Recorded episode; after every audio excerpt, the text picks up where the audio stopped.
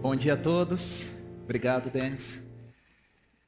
Ai, como é bom, né? A gente, pela manhã, logo pela manhã, ter o privilégio de podermos adorar a Deus de forma tão inspirativa. Essa canção realmente é uma coisa tão, tão incrível a gente pensar quantas razões nós temos para adorar a Deus. E nessa manhã eu queria falar um pouquinho sobre a nossa vida como adoração diante de Deus. E eu queria te convidar a abrir a sua Bíblia, ou se você quiser ler aqui com a gente, na oração do Pai Nosso, lá no texto de Mateus 6. Mateus capítulo 6, dos versículos 5 a 13. Nós vamos ler juntos aqui também no, no, no PPT, mas você pode acompanhar. Eu quero usar esse texto nessa manhã para falar sobre como a nossa vida de adoração cristã é uma vida de paradoxos. Como a vida de adoração cristã, a vida cristã é uma vida que às vezes parece que está entre dois grandes extremos. Né? E às vezes a gente fala, mas é para cá ou é para cá?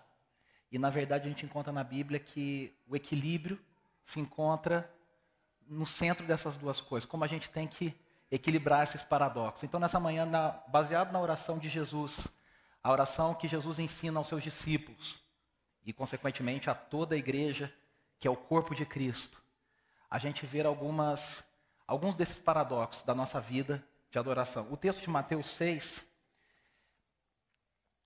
no versículo 5, diz assim: E quando vocês orarem, não sejam como os hipócritas. Eles gostam de ficar orando em pé nas sinagogas e nas esquinas, a fim de serem vistos pelos outros. Eu lhes asseguro que eles já receberam sua plena recompensa. Mas quando vocês orarem, desculpa, mas quando você orar, vá para o seu quarto, feche a porta e ore a seu pai, que está em secreto. Então seu pai, que vem em secreto, o recompensará. E quando orarem, não fiquem sempre repetindo a mesma coisa, como fazem os pagãos. Eles pensam que por muito falarem serão ouvidos. Não sejam iguais a eles, porque o seu pai sabe do que vocês precisam antes mesmo de o pedirem. Vocês orem assim: Pai nosso que estás nos céus, santificado seja o teu nome. Venha o teu reino. Seja feita a tua vontade, assim na terra como nos céus. Dá-nos hoje o pão de cada dia. Perdoa as nossas dívidas, assim como nós perdoamos aos nossos devedores. E não nos deixe cair em tentação, mas livra-nos do mal, porque teu é o reino, o poder e a glória para sempre. Amém. Você pode fechar os seus olhos, vamos orar mais uma vez, pedindo a graça do Senhor nessa manhã. Senhor, que a tua palavra nessa manhã fale conosco mais uma vez, como ela sempre fala. Que o Senhor possa me usar nessa manhã como um canal do Senhor na vida de cada irmão, cada irmã que está aqui nessa manhã. Que eles possam ter o coração como terra fértil, para que a tua semente seja plantada e ela possa germinar e frutificar e dar frutos na nossa vida, que nós pedimos em nome de Jesus. Amém. Essa oração, às vezes, textos tão conhecidos, o grande desafio dos textos conhecidos é a gente tentar lê-los com calma. Né? A gente já vai passando a leitura, ah, isso aqui eu já sei, isso aqui já está beleza, isso aqui eu já conheço. E esse texto, essa oração que a gente, todos nós provavelmente conhecemos de cor, falamos, né, tão facilmente, é um desafio para a gente ver como que ela contém princípios da vida cristã. A primeira, o primeiro desafio que a gente encontra, o primeiro paradoxo que a gente encontra, é que a nossa vida de adoração ela deve ser privada e pública. Jesus, no começo desse texto, fala assim: quando vocês orarem, não sejam como os hipócritas. Eles gostam de ficar orando em pé nas sinagogas e nas esquinas. Talvez uma leitura errada desse texto poderia dizer que a gente não deve orar, então, em público. Que a gente não deve orar para aparecer. Né? Não, não façam isso. Orem só no secreto, orem só no quarto. Jesus não está falando isso.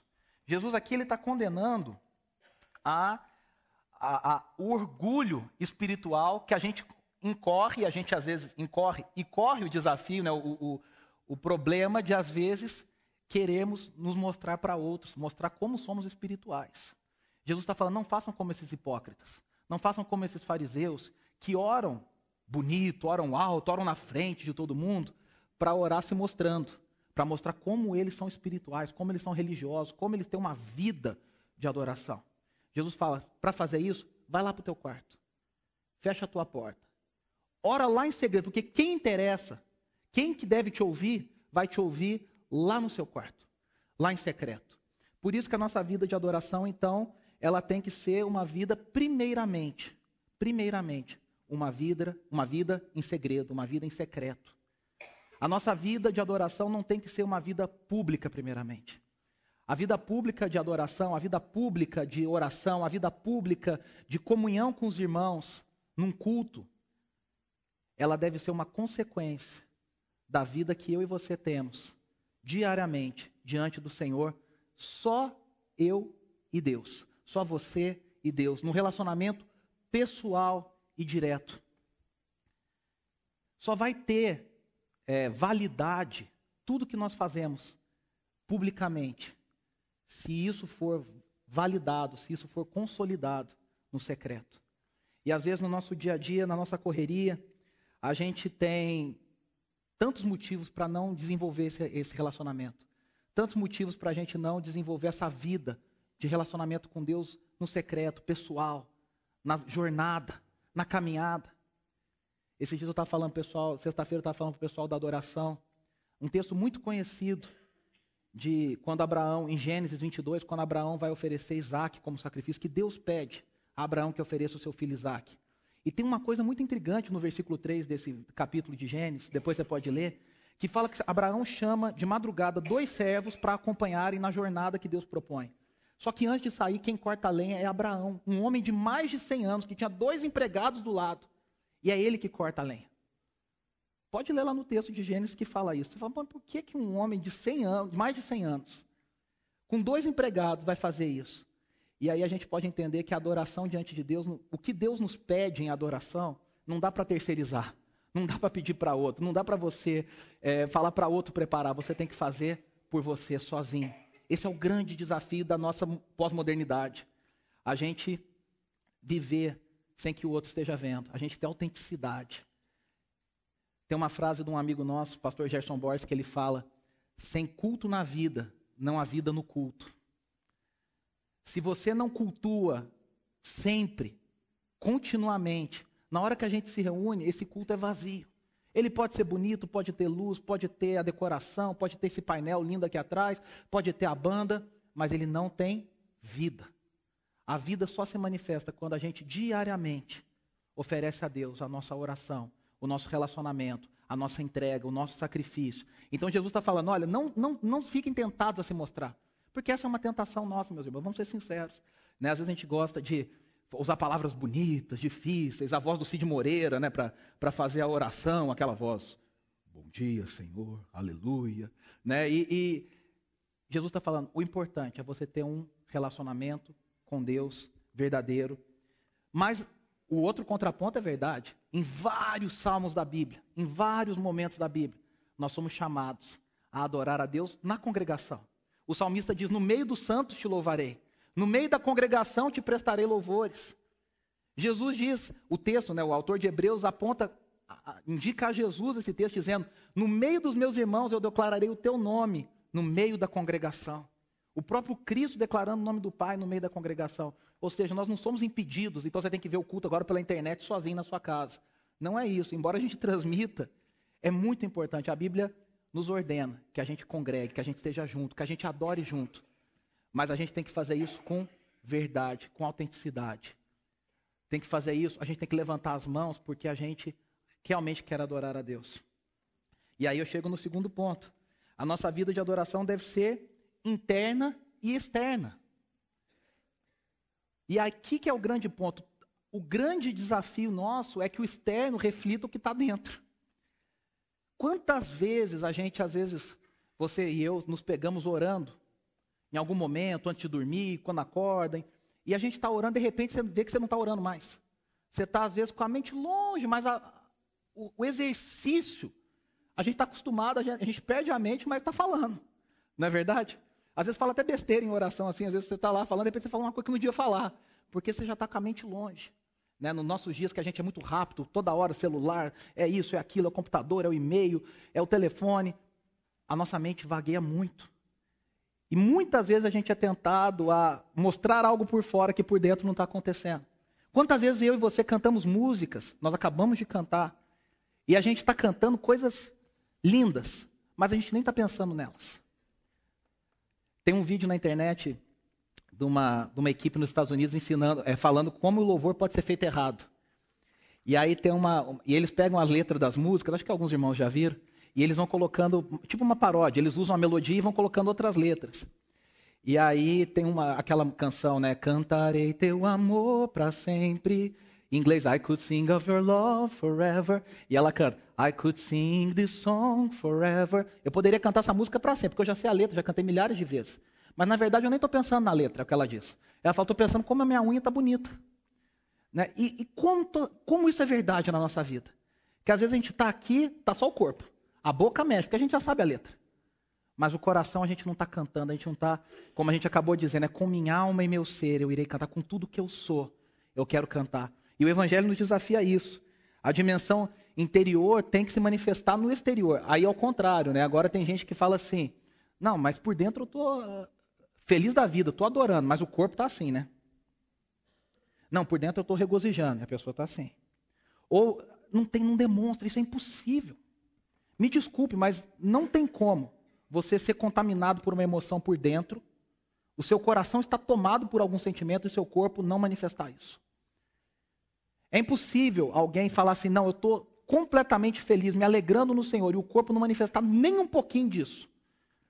Então, grande, o grande desafio do Evangelho é esse: a gente tem que manifestar por fora o que a gente está sentindo por dentro, porque o, o contrário é possível. Eu posso ter a cara, a forma, o gesto, eu posso usar as palavras certas no meu dia a dia. Você pode parecer crente, você pode andar com a Bíblia por aí, para baixo, para cima. Mas o grande desafio é ter uma, uma coerência daquilo que você fala, daquilo que você demonstra, com aquilo que você vive dentro de você. É, eu não estou falando aqui de forma, tá? A gente vê no primeiro culto na Bíblia, quando Caim e Abel trazem sacrifício diante do Senhor, que Deus, parece que a coisa estava certa. Os dois trouxeram coisas. Mas Deus, a gente sabe a, a, história, Deus aceita o sacrifício de Abel e ele rejeita o sacrifício de Caim. E por que, que ele rejeita? Alguns dizem, ah, é porque era vegetal, outros falam, não, porque Abel trouxe animal. Eu acho que o ponto não é esse. Muitos comentaristas acham que é isso. A questão é que Deus olhou o coração. Se Caim tivesse trazido talvez o vegetal com todo o seu coração, Deus teria aceitado numa boa. O problema é que Caim trouxe, parecia que estava certo, parecia que estava ok, mas o coração não estava lá. Então, é, o nosso desafio é esse: agradar a Deus primeiro no nosso coração e depois isso se manifestar externamente. Eu adoro a Deus também com o meu corpo. A Bíblia chama isso várias vezes. Em teu nome levantarei as minhas mãos. Batam palmas todos os povos. Eu me prostro diante do rei. Faz parte da adoração bíblica completa, da vida de adoração. E não um culto só, meus irmãos. Nada impede você de levantar as mãos em oração na sua casa, em se ajoelhar em oração, em humilhação diante de Deus na sua casa, no seu quarto, aonde você estiver. O nosso corpo também é chamado a adorar a Deus. A terceira a terceira coisa que a gente encontra é que a vida de adoração deve ser espontânea, ao mesmo tempo que ela tem que ser enraizada na tradição. Jesus diz assim, né, no texto que nós lemos, hipócritas. Bem profetizou Isaías acerca de vocês, dizendo: Esse povo me honra com os lábios. Desculpa, não é o mesmo texto, é Mateus 15. Mas Jesus chama os fariseus de hipócritas, e em Mateus 15 ele volta a chamar os fariseus de hipócritas, e ele fala sobre o mesmo tema. Ele fala: Por que vocês são hipócritas? Bem profetizou Isaías acerca de vocês, dizendo: Este povo me honra com os lábios, mas o seu coração está longe de mim. Em vão me adoram. Seus ensinamentos não passam de regras ensinadas por homens. Quem aqui nasceu num lar cristão, já veio de uma família cristã, cresceu dentro da igreja? Quem aqui já teve essa. Bastante gente. Eu também. Nós que não nasci batista, nasci metodista, mas cresci num lar cristão. E todos nós que crescemos numa família cristã, a gente desenvolve uma. A gente aprende a lidar com a igreja. A gente aprende as palavras certas. Desde pequenininho está cantando, já está falando, já faz oração, já é treinado. Né? Ontem a gente estava no aniversário e o, o Theo, filho do Fredinho e da Bel, todo mundo lá, vamos fazer oração. Na hora ele já botou a mãozinha assim. Né? Dois, três, dois anos né, o Theo tem. Já botou a mãozinha assim. Aí eu já falei para Andressa, olha o Theo lá com a mãozinha assim, né, orando. No, no aniversário. Por quê? Porque já está treinadinho. Já tá, é, é muito bacana. Só que a gente corre o risco de desenvolver toda a nossa vida em cima desses rituais. A gente aprende o que tem que falar, a gente aprende como tem que orar, a gente aprende como tem que fazer. Eu aprendo a ser crente, eu aprendo a ser cristão, eu demonstro para os outros uma espiritualidade que não é verdade. E Jesus está falando aqui, citando o profeta Isaías, o próprio Deus dizendo a Isaías. E aí Jesus citando, né? Os seus ensinamentos não passam de regras ensinadas por homens. Que, que Jesus está falando? A nossa vida de adoração tem que ser espontânea. Ela tem que ter um elemento espontâneo, ela tem que ter um elemento autêntico, ela tem que ter um elemento verdadeiro seu. Por isso que tantas vezes o salmista nos conclama a cantar um cântico novo. O Salmo 96, que é o mais conhecido, diz: Cantai ao Senhor um cântico novo. Por que, que não pode ser um cântico velho? Porque diante de Deus tem que ser sempre novidade, sempre fresco, sempre autêntico. Aí você fala, então todo domingo tem que compor uma música nova? Não, isso Bá fazia. Mas a gente não está no nível de Bá. A gente tem que fazer o quê? Cantar as velhas melodias, cantar as velhas letras, com, sempre com verdades frescas. Sempre como se fosse novo. Sempre como se fosse algo que você está falando. Né? Várias vezes a gente fala, olha, canta essa canção como se você estivesse orando. E isso na nossa vida, eu falo aqui no canto, mas na nossa vida em todos os lugares. Nós temos que viver a vida cristã é, é, espontaneamente. Às vezes a gente já tem aquelas orações, né? Automáticas, a gente já engata no automático. Quando é família, então você já até sabe como é que a pessoa ora, né? Vai orar no almoço, você já sabe, você completa a oração, você sabe o jeito que o, o pensamento transcorre do mesmo jeitinho. Porque a gente vai maquinalmente, né? A gente vai acostumando. Será que a gente não pode gastar, às vezes, um tempo na sua vida diária para falar coisas para Deus que geralmente você não fala. Ou para ficar em silêncio diante de Deus. A gente não gosta muito de silêncio diante de Deus. Mas algo ser espontâneo. No seu culto doméstico, às vezes com seu filho, com, com seus filhos, com seu esposo, com a sua esposa.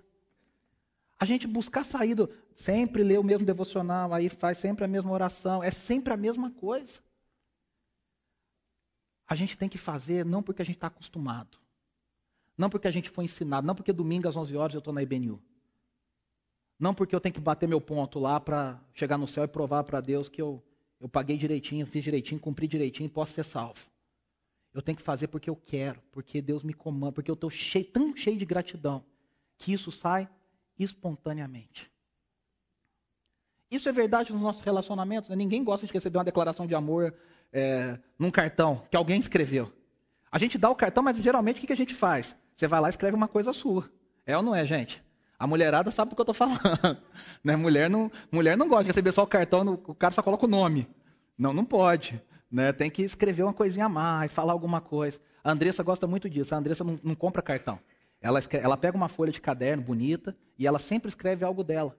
Muito mais significativo do que palavras que alguém X escreveu. E Deus, a gente acha que Deus sempre quer as palavras que o outro escreveu na nossa boca, tá beleza, tá valendo. Eu estou repetindo aqui, ó, tô, tô falando. A gente tem que falar com coração, espontâneo. Só que nós também temos a dimensão do outro extremo, que a nossa tradição é viva. Que a nossa fé é baseada no que Deus falou a Abraão, às doze tribos, aos profetas, aos apóstolos. Isso está vivo. É aquela grande nuvem de testemunhas falada em Hebreus 12. Depois que ele cita a galeria dos heróis da fé em Hebreus 11, o autor de Hebreus vai falar assim: Nós temos a nos rodear uma grande nuvem de testemunhas. Uma grande nuvem de testemunhas. São essas pessoas, os heróis da fé que vieram antes de nós, que estão a nos rodear. E nós temos esse legado, nós temos essa tradição. Tudo que nós fazemos tem história. A gente não canta coisas aqui. Quando a gente canta Castelo Forte a nosso Deus, Refúgio Boa Espada, nós estamos cantando com Martim Lutero e com, com os reformadores. Quando a gente canta alguns hinos aqui que tem 500 anos, a gente canta com Isaac Watts, o pai da, da, da inódia inglesa. A gente canta com Charles Wesley e o movimento que Deus fez na Inglaterra. A gente canta com os puritanos e o movimento que o grande despertamento que Deus fez na América. Tudo que nós fazemos tem uma, uma historicidade, tem uma tradição. Tem uma frase muito bacana que diz que a tradição é a fé viva dos mortos. E o tradicionalismo é a fé morta dos vivos. Muitas vezes a gente não fica na tradição, a gente fica no tradicionalismo. A tradição é bacana, a tradição é válida, a tradição é necessária. Ninguém vem num vácuo histórico. Ninguém tem um espírito messiânico que agora tudo é novo, estou inventando, estou criando, Nunca na história foi feito tal coisa. A gente conhece bem essa história, né? Nunca antes na história deste país, dessa igreja, dessa comunidade. Não. Até as heresias são recicladas. Não tem heresia nova. Todas as heresias que surgem já existiram na história. Todas. Tinha outro nome, outro personagem, outra coisa, mas sempre reciclado. Ou seja, a, fé cristã, ela é enriquecida com a tradição. Quando você pega Confissões de Agostinho, como o pastor Jonas sempre fala naqueles livros que você não pode passar dessa para outra sem ler. Quando você pega as Confissões de Agostinho e você lê as orações de Agostinho, quando ele fala, tarde eu te amei, ó beleza profunda. Aquilo ali é, um, é uma riqueza que enriquece a nossa vida espiritual, a nossa vida de adoração, a nossa vida diante de Deus. Então, a, a tradição sem o coração não é adoração. Cumprir ritos. Deus fala: pega esses ritos, vai embora daqui, eu não quero. Ele fala isso para o povo de Israel. Trazer sacrifício por sacrifício, eu não quero, vai embora. Eu não preciso. Davi fala isso no Salmo 51. Se fosse sacrifício que o Senhor quisesse, eu te daria todos. Mas o Senhor quer um coração quebrantado. Então, é, a tradição é muito bacana e a espontaneidade. Por isso que, por exemplo, no, culto congregacional a gente equilibra as duas coisas. A gente canta hinos, mas a gente canta cânticos novos, contemporâneos. Porque a gente canta o que Deus fez e o que Deus está fazendo. A gente ensina, a gente lembra o que Deus fez na história, mas o que Ele faz hoje em mim e através de mim. Esse é o grande desafio. A próxima, o próximo paradoxo, a nossa vida de adoração deve ter simplicidade e profundidade. Eu quero pedir desculpa às mulheres, que eu não achei uma figura que falasse blá blá blá de homem. Eu queria uma figura masculina para não falar que eu estou sendo machista. Mas eu não achei. Pode procurar, não tem. Não tem. Só tem, só tem figura feminina. Desculpa, perdão. É, Jesus está falando aqui, né? Quando orarem, ele continua, não fiquem repetindo a mesma coisa como fazem os pagãos. Eles pensam que por muito falarem serão ouvidos. Jesus está falando, não precisa ficar enchendo de palavra. A oração boa não é oração longa. A oração boa não é oração cheia de coisa. Você conhece gente que vai orar, muda de voz? A pessoa muda o tom da voz nela. Ela fala de um jeito quando ela vai orar, ela começa a usar um vocabulário que ela não usa, ela usa uma impostação que ela não usa, ela faz gestos que ela não faz. Porque a gente aprendeu que Deus é sério, que Deus é rígido, que Deus é bravo. Desde criança, quando a criança corre, o pai fala: não corre que o papai do céu fica bravo. Dentro da igreja, né? Então a gente aprende que Deus é bravo. E a gente quer encher, quer falar bonito. Jesus está falando: não fica com blá blá blá. Como o Saião na linguagem de amanhã, a Bíblia está falando isso. Não, não fica com blá blá blá. Não fica repetindo coisa que você não está nem pensando. Fala na simplicidade. Relacione-se com Deus na simplicidade. Se você pensar, a oração que o Filho de Deus nos, nos ensina é uma oração muito simples. É uma oração sem requinte nenhum. É uma oração nua e crua. É uma oração de coração para coração. E esse é o desafio da fé cristã. Jesus não está falando, não orem. Porque tem gente que pode ler esse texto e falar assim, mas Jesus está falando, não fiquem repetindo as mesmas coisas. Então eu falo, não, nem ora. Porque lá no final ele fala assim, né? O Pai de vocês sabe o que vocês precisam antes que vocês peçam. Então a nossa tendência é falar assim: ah, se Deus sabe, então nem vou orar. Para que, que eu vou gastar meu tempo orando se Deus sabe? A gente ora no fundo, no fundo, no fundo. A maioria de nós às vezes ora porque a gente acha que a gente muda Deus com a nossa oração. Quando a gente entende que a gente não muda Deus com a nossa oração, aí tem gente que fala assim: ah, então nem vou orar. Deus já decidiu, Deus já sabe, Deus já sabe o que eu vou falar, não vou orar. Jesus não está falando isso. Jesus foi uma pessoa que orou e orou muito. O próprio Filho de Deus orou, teve uma vida de oração profunda enquanto esteve entre nós na terra. Os evangelhos relatam vários momentos de oração de Jesus. O que Jesus está dizendo é o seguinte: não gasta tempo orando, orando, orando, o que você pode às vezes falar numa frase. O que às vezes você pode falar num silêncio. O que às vezes você pode falar numa lágrima. Não é a quantidade de oração, é a qualidade da oração. Só que ao mesmo tempo nós somos chamados à profundidade. Tem um texto muito complexo, e eu não vou me atrever a explicar muito sobre ele, mas é o próprio Jesus num texto irmão desse de Mateus que nós estamos lendo, no Evangelho de Lucas. E ele fala sobre a pessoa que fica insistindo com um amigo batendo na porta. E ele está falando sobre a oração. E ele fala assim: vocês, quando orarem, insistam em oração.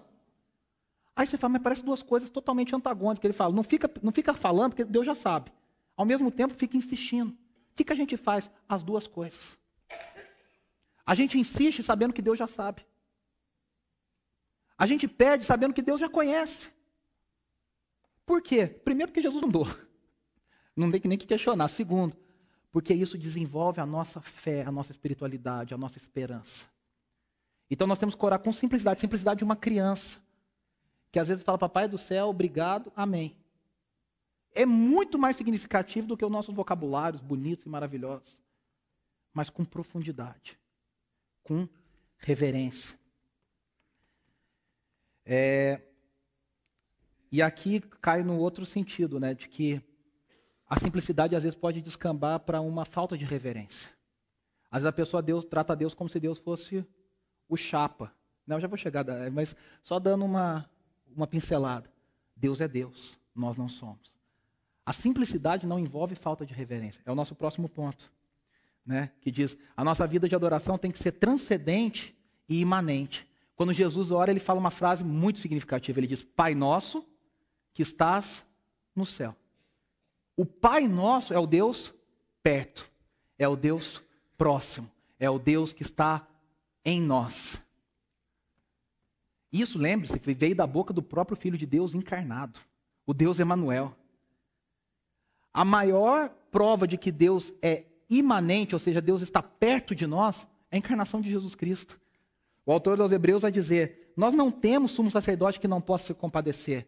Antes, ele passou por todas as coisas que nós passamos, ele sofreu tudo que nós sofremos. Ele sabe o que estar na nossa pele. É Deus conosco. É Deus conosco, o Emmanuel, Deus perto. Ele é Pai. Jesus revoluciona, né? Falando que o Pai é nosso.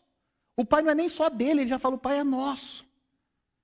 Aquele Deus tão sério, tão austero. Eu botei a foto aí de uma catedral. Andressa que conhece a foto dessa catedral bonita, longa, porque é uma catedral gótica que ela mostra o quê? Quando você entra, você se sente uma formiguinha. Você se sente um nada.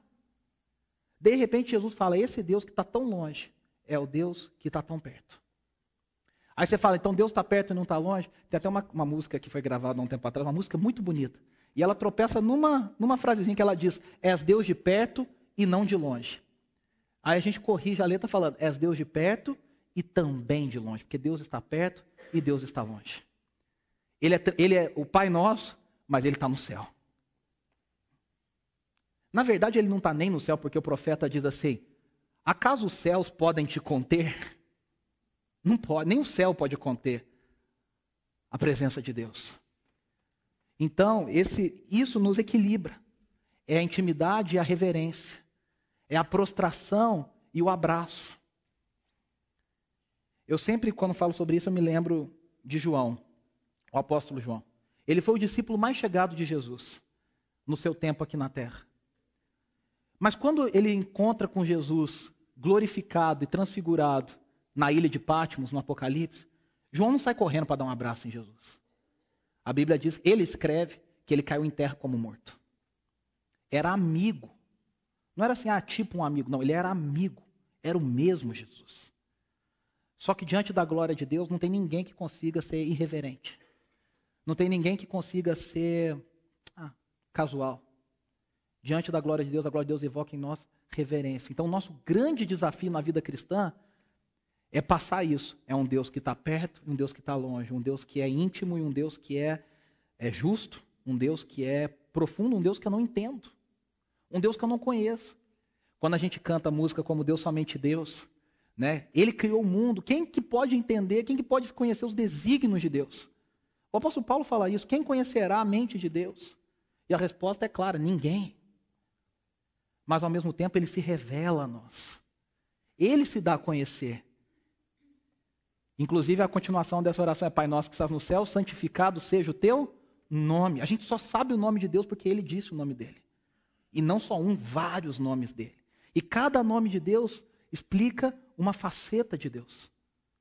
Cada nome de Deus mostra uma, uma enfatiza algo de Deus. Adonai diz uma coisa, El Shaddai diz outra, Yahvé diz outra, mas é ele se revelando ao povo de Israel e a nós. Ou seja, esse Deus a gente só conhece, que é tão transcendente, está tão acima de nós. A gente só pode conhecê-lo na medida que ele se revela a nós. A próxima, próximo tópico, a nossa vida de adoração deve manifestar o reino inaugurado e aguardar o reino escatológico. É o famoso já, mas ainda não. Todo mundo que já fez alguma aula de teologia já ouviu isso aí. A gente vive um, um hiato. Já, mas ainda não. Olha o que Jesus diz na oração, né? Venha a nós o teu reino. Aí você fala, o reino de Deus já chegou? Já, mas ainda não. Jesus diz: vem a hora e já chegou. O reino já foi inaugurado. A gente já vive, a gente já é cidadão dos céus. Mas quando você lê o texto de Romanos, o apóstolo Paulo fala assim: aguardamos o espírito de adoção, somos adotados por Deus. Você fala, ou aguardamos, ou já somos adotados. Né? Ele, e, e, a gente já foi, já é nova criatura, mas ainda peca. Nós vamos falar disso daqui a pouquinho. Ou seja, a gente vive nesse, nesse ato. Nós, Jesus Cristo levou sobre si todas as nossas doenças, enfermidades, mas a gente ainda sofre com doença. Porque a gente vive nesse paradoxo. Nesse já, mas o reino já está entre nós, o reino de Deus já chegou. Jesus disse isso várias vezes. O reino de Deus está próximo, o reino de Deus está aqui, o reino de Deus chegou, mas ele ainda virá em plenitude. Quando a igreja se reúne para adorar, nós já estamos diante do Cordeiro de Deus adorando, mas nós ainda não estamos plenamente diante de Deus. A gente está espiritualmente, a gente se reúne espiritualmente ainda. Um dia aguardando, quando a gente cantou a nossa hora chegar, que a gente vai ser promovido e vamos estar lá pessoalmente diante de Deus. O fato é que a gente vive nessa tensão, já, mas e tudo na nossa vida cristã tem que ser assim. Se a gente vive só o já, a gente cai na teologia da prosperidade. Que Deus já fez, Deus já aconteceu, você já é, você já tem, você já... O discurso é lindo, a prática é terrível. Que a pessoa vai, escuta, vive, olha, você já recebeu, Deus já te deu, você já aconteceu, você é isso, você é aquilo. Só que na prática ainda não, não, não tem como negar. Só que se a gente vive só o ainda não, a gente deixa de experimentar muitas coisas que já estão disponíveis para nós. Que Deus já preparou, o reino de Deus já pode acontecer. Como? Através de cada atitude minha e sua. Quando eu e você manifestamos a atitude de Cristo no mundo, nós fazemos o reino de Deus acontecer um pouco mais. Quando cada missionário prega o evangelho ao redor do mundo, nós estamos dizendo: o reino de Deus está chegando um pouquinho mais. Semana passada o Saião contou de números impressionantes no mundo árabe e no mundo muçulmano de conversões. É o reino de Deus que está chegando um pouquinho mais sobre a terra, sobre a face da terra. Então, o já, mas ainda não faz a gente pregar. Vem o teu reino, Senhor, eu quero ser ativo. Eu quero participar, eu quero ser um, eu quero ser um, um propagador do teu reino. E não precisa ser missionário para isso, não precisa ser pastor para isso, não precisa ter algum curso de teologia. Cada cristão nascido de novo, na sua vocação, é um propagador do reino. Seja você um médico, um advogado, um juiz, um dentista, um veterinário, fisioterapeuta, seja o que você for. Se Deus te deu essa vocação, você pode manifestar o reino de Deus aonde quer que você vá. Amém, gente? É isso que é a vida de adoração. Onde tem gente que fala assim: não, eu trabalho para Deus na igreja com, com louvor, com crianças, com ensino, mas no trabalho secular, querido, não existe trabalho secular. A nossa vida é de Deus, o reino de Deus é tudo. Então vem o teu reino, vem o teu reino, vem o teu reino. E aí a gente continua que é o manifestar a soberania e a responsabilidade humana. São duas coisas que parecem é a grande crise da teologia, né? Deus predestinou ou a gente que escolhe com livre-arbítrio? Eu não vou entrar aqui em calvinismo e arminianismo, Jonatas agradece, mas é, é o grande mistério da, da, da fé cristã. Seja feita a tua vontade, assim na terra como nos céus. E aqui a gente vê duas coisas. Primeiro, a vontade de Deus, num certo nível, ela sempre é feita. Ele tem como está na figura. A história do planeta está nas mãos dele. Se ele falou que vai acontecer, vai acontecer. Você não vê a profecias assim, Deus falando lá em Daniel, que ele fala toda a história dos impérios e tal. Não fala, se puder, talvez, se fulano fizer isso, se o ciclano escolher aquilo, Deus já fala tudo o que vai acontecer. Só que ao mesmo tempo, existe uma vontade de Deus, que é a vontade que é feita na nossa vida todos os dias. O apóstolo Paulo fala sobre essa vontade lá em é, 1 Tessalonicenses 4, 3. O apóstolo Paulo diz assim: Porque esta é a vontade de Deus, a vossa santificação. Qual que é a vontade de Deus para nós? Quando você ora, seja feita a tua vontade, você está falando, Senhor, que eu escolha a tua vontade. na santificação. Que eu tome a atitude certa, que eu obedeça a tua palavra, que eu cumpra aquilo que o Senhor pediu. Se a tua palavra diz que é para fazer assim, que eu faça assim. Que eu manifeste o caráter de Cristo, a mente de Cristo.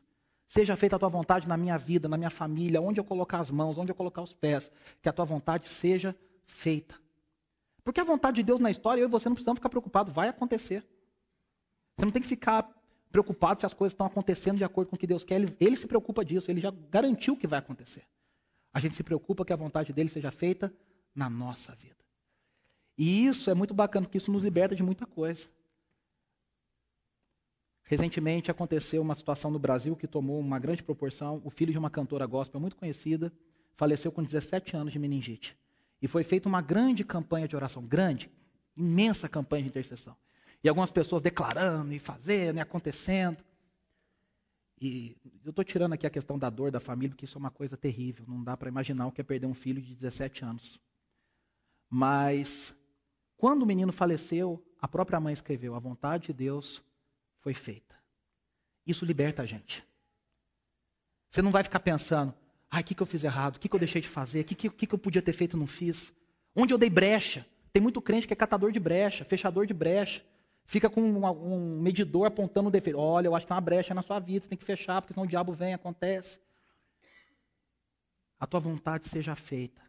Liberta a gente. Que a vontade de Deus sempre vai ser feita. Só que a gente também escolhe a santificação. Eu preciso continuar, porque senão a gente não termina. A nossa vida de adoração deve manifestar a nossa dependência de Deus. Mas também não é ficar sentado esperando, como Jonas, a coisa acontecer, a planta crescendo e sei lá. Né? Jesus diz: dê-nos o pão nosso de cada dia. Dá pra, coloca na nossa mão o pão de cada dia. E aí você fala assim: então eu vou ficar em casa assistindo TV esperando o pão chegar, o maná cair do céu. E a gente sabe que não é assim. O grande paradoxo é: é Deus que nos dá tudo através do nosso trabalho. Uma vez eu ouvi uma coisa muito interessante de uma pessoa que me abençoou muito. Ele disse: a gente trabalha não para conseguir dinheiro. A gente trabalha não para ter sustento. Porque o sustento é tarefa de Deus. Você trabalha para abençoar outras pessoas, com o seu dom e com a sua vocação. Isso parece uma coisa completamente louca que eu estou falando na sociedade que a gente vive. Mas Jesus garante, ele continua esse texto que a gente está lendo de Mateus 6, ele fala: os pássaros não trabalham e Deus alimenta, os lírios dos campos não trabalham e Deus veste eles melhor do que Salomão. Então, trabalho não é para você garantir o seu sustento. Seu sustento é tarefa de Deus. A gente trabalha para abençoar outras pessoas. O pão nosso de cada dia nos dá, a gente tem a garantia. Aí você fala, Deus, mas como é que eu vou agradecer o pão se eu já tenho garantido? Se eu sei que na minha conta tem dinheiro para comprar o pão. Isso é tão enganoso. O que você tem num dia você pode perder assim, ó. A gente sabe que é Deus que sustenta, é Deus que mantém, é Deus que dá tudo o que eu tenho. Tem uma canção que fala: Tudo o que eu tenho tudo o que sou e o que vier a ser, vem de ti, Senhor. Nunca me deixes esquecer que tudo o que tenho, tudo o que sou e o que vier a ser, vem de ti, Senhor. A gente é tentado a esquecer. Quando a gente atinge um certo sucesso, a gente acha que a gente aprendeu a fazer as coisas com nossas mãos. Então aqui a gente depende de Deus mas a gente também lembra lá de Provérbios: vai ter com a formiga ou preguiçoso. Vai aprender a trabalhar, não vai ficar assim, ah, Deus. Tem, tem muita gente, e você fala, não existe isso. Existe. Eu já conheci muitos. São os, os vocacionados preguiçosos gospels. O cara, o cara fala, não, Deus vai providenciar. Ele vai viajar, ele compra coisa e fala assim, não, Deus vai, Deus vai dar. É a fé louca, a fé doida. A pessoa tem que crer que Deus dá, mas eu faço a minha parte. Eu trabalho, eu corro atrás, eu me movimento, eu sou ativo.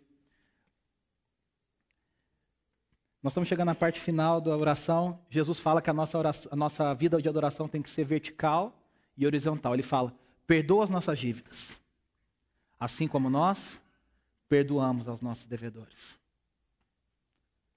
O meu relacionamento com Deus modifica o meu relacionamento com as pessoas ao meu lado. Porque eu fui perdoado, a grande parábola de Jesus do credor, porque eu recebi perdão, eu devo dar perdão. Perdão não é uma escolha na vida de adoração. Amor ao próximo não é uma, não é uma escolha na vida de adoração. Você recebeu, você tem que dar. Por isso que a vida do cristão é uma vida vertical, Mas se ela só for vertical, tem alguma coisa errada. O cara que só fica focado em Deus, mas esquece da pessoa que está do lado, não é um verdadeiro cristão. O amor de Deus faz a gente olhar para o lado. Inclusive, você pode ver que todas essas orações são no plural. Dá o pão a nós. O Pai é nosso. Perdoa as nossas dívidas. Não é assim, Pai meu, perdoa as minhas dívidas, as, dá o pão para a minha família. É sempre focado no outro.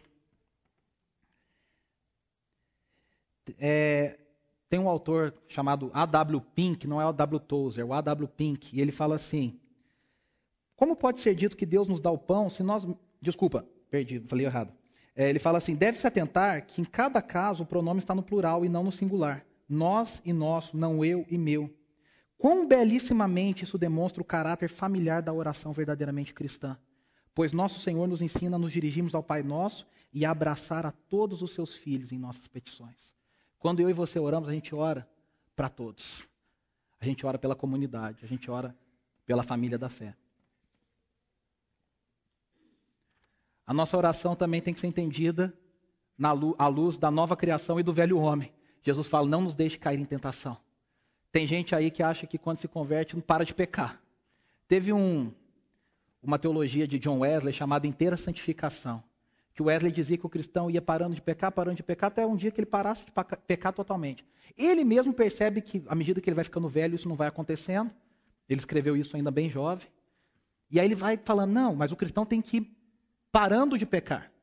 Progressivamente até o dia que ele chega aos céus e não vai pecar mais. Isso é uma verdade. Nós temos que nos disciplinar de tal forma que a gente vai cada dia mais agradando a Deus e desobedecendo menos. Mas teve um outro aí um outro teólogo que pega a ideia de Wesley e fala assim: o crente, quando se converte, não peca mais. Se ele peca, não é cristão. Na história da igreja, lá no início, diziam que depois do batismo o crente podia pecar uma vez, depois disso não podia pecar mais. Olha, se fosse assim a gente já estava perdido, né? Mas o fato é que Jesus fala assim: não nos deixe cair em tentação, sabe por quê? Porque a gente já é nova criatura. As coisas velhas, como diz Coríntios, as coisas velhas já passaram. Tudo se fez novo mas a gente ainda peca. Ou só eu, gente? Ninguém, faz, ninguém fez a mesma reação, né? A gente peca. Fale por você, né? Todos nós pecamos. E o apóstolo João diz assim: Amados, nós vamos pecar. E quando nós pecarmos, nós temos advogado junto ao Pai, que intercede por nós. Fala, Pai, Preste atenção, ele não fala para o diabo, ele fala para o pai. Quem cobra a conta é o pai. Ele fala, pai, eu já paguei esse pecado também. Só que o, o mesmo apóstolo João diz assim: aquele que é nascido de Deus não vive na prática do pecado. Se você vive uma graça barata ou é tentado a falar, ah, então agora vamos viver do jeito que deve, porque já está tudo perdoado mesmo. Você vai descobrir que você, na verdade, não é um nascido de Deus. Então a gente vive, não, não ora, né? Na nossa vida de adoração, Senhor, não deixa a gente cair em tentação. E por último, a nossa vida de adoração deve ser entendida à luz que estamos no mundo, mas não somos do mundo. Jesus diz assim: livra-nos do mal. Numa outra oração de Jesus, lá em João 17, na oração sacerdotal de Jesus, pouco antes da sua crucificação, ele vai dizer assim: Eu não peço que os tire do mundo, mas que o livre os livre do mal. A gente queria poder acreditar que quando você é um cristão, você não sofre nenhum tipo de mal. A gente tem essa a gente tem uma frase no mundo evangélico que é furada, né, que fala quem tem promessa não morre. E quantas pessoas que eu já vi morrerem com promessas de Deus? Porque a gente tem uma visão muito limitada das promessas de Deus. A gente acha que a gente é cristão, está protegido de várias coisas. Eu não pego aquilo, não acontece aquilo, meu carro não bate, eu não, não eu não, não, vou, não sofro acidente de avião.